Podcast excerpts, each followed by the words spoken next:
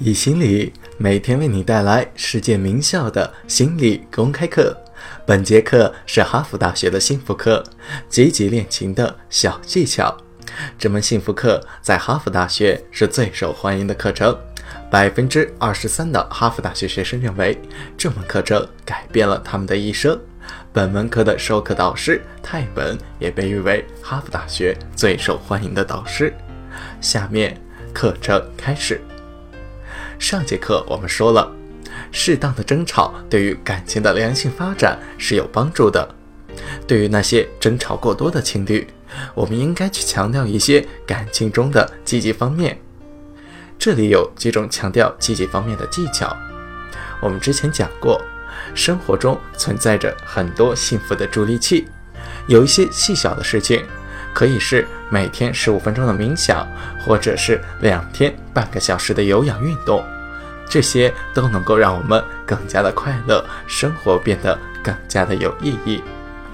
就像是我们借助幸福的助力器，水滴石穿的小技巧，也能够提升我们一辈子的幸福感。我们可以借助爱情的助力器。量子物理学的创始人之一路德维希凡德罗曾经写信给爱因斯坦，他说：“我想给你介绍量子物理。”我需要你在这个神奇而美妙的领域给我一些帮助。爱因斯坦当时颇有声望，他回了一封信说：“我对量子物理并不感兴趣，因为我对细节上的东西并不感兴趣。我只关心上帝在创造世界时他在想些什么。”路德维希凡德罗回信道说：“上帝就在细节之中，爱情也是这样的。”爱情就在细节之中，爱情不在一个周或者一个月的环球旅行中，爱情也不在那五克拉的钻戒中。这些东西确实很美妙，也确实激发了幸福感，有的时候也激发了爱情，但是它们不能够维持一段长久的美好恋情。真正决定长期幸福恋情的是细节，是那些微小的事情。是每天生活的常规，肢体的碰触，眼神的凝视，一起共进晚餐。迷你的爱情助力器也能够发挥作用。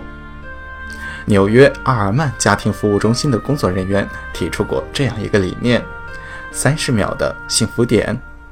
无论是一个激吻，或者是一个单纯的拥抱，发给伴侣的一条短信，告诉他们你有多爱他们，多想他们。工作人员发现。正是这些小事情产生了重大的影响。当然，大事情也能够产生影响。我并不是在贬低大事，但是大事通常只能导致畸变，而维持幸福需要长久的努力，需要奉献。感情的维系主要是靠注重这些日常的琐碎小事。我们如何才能够做到呢？首先。我们需要表现出我们的关心，我们要经常问：“你今天过得怎么样？”或者是说：“讲讲你刚才做了什么？你在想什么？你不太开心，我能够做些什么？”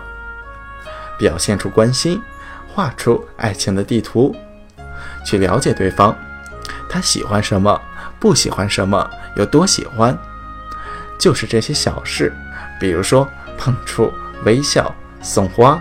记得重要的日子，科技让这些简单了很多。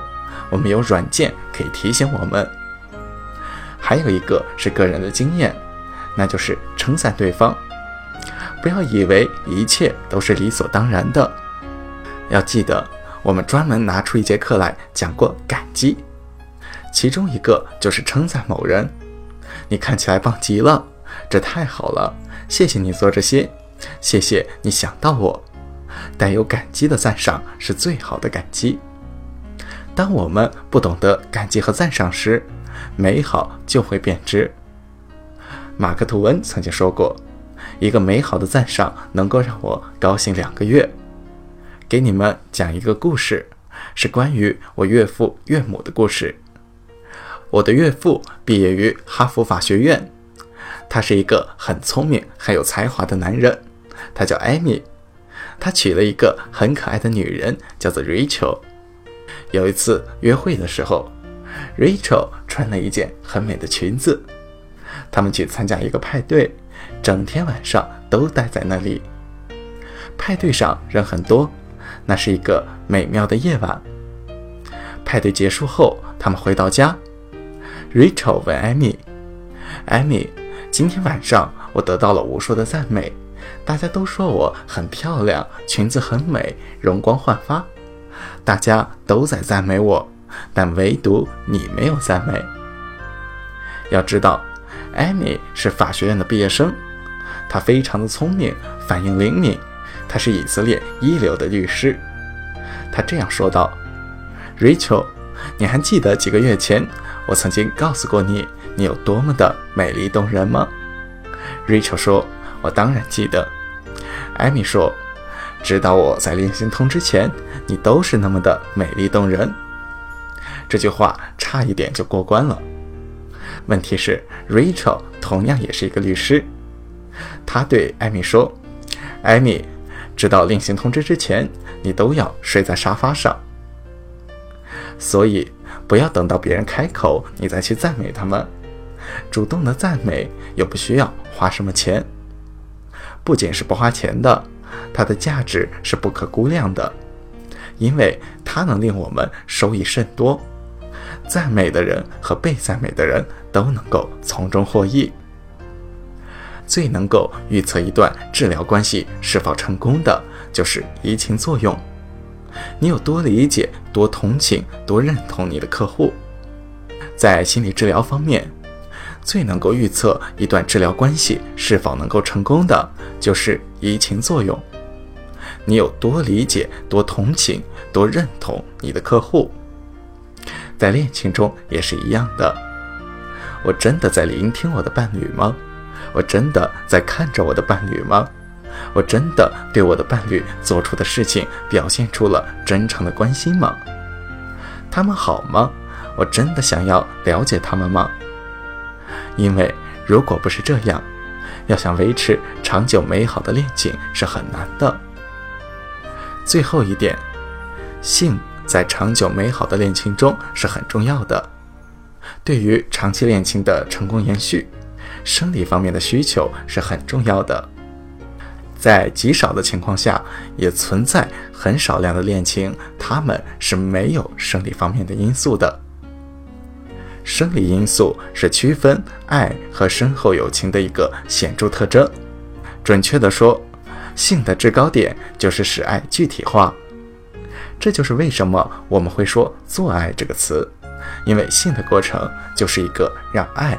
具体化的过程，性是感情中很重要的一点，它会促进我们健康的交流，因为我们经常的袒露自己，分享自己，而在卧室当中，这个的程度是远高于其他地方的，无论是在肉体上，还是情感上，还是认知上，在那里是我们敞开心怀的地方，交流是很重要的。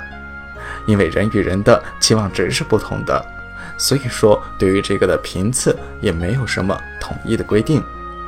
有的人可能会去说，最好的恋情一般需要一周五次的性生活，三次也不错，一次刚刚合格。真实情况并不是这样的，很多美好的恋情也有可能是一星期只有一次，而有一些美好的恋情可能是一天有三次。在科学界中，并没有对此进行统一的规定。这其中最关键的还是交流，因为它才是冲突潜在的根源。明天我们会为大家带来情感冲突的几大禁忌，欢迎大家点赞、打赏、订阅我们。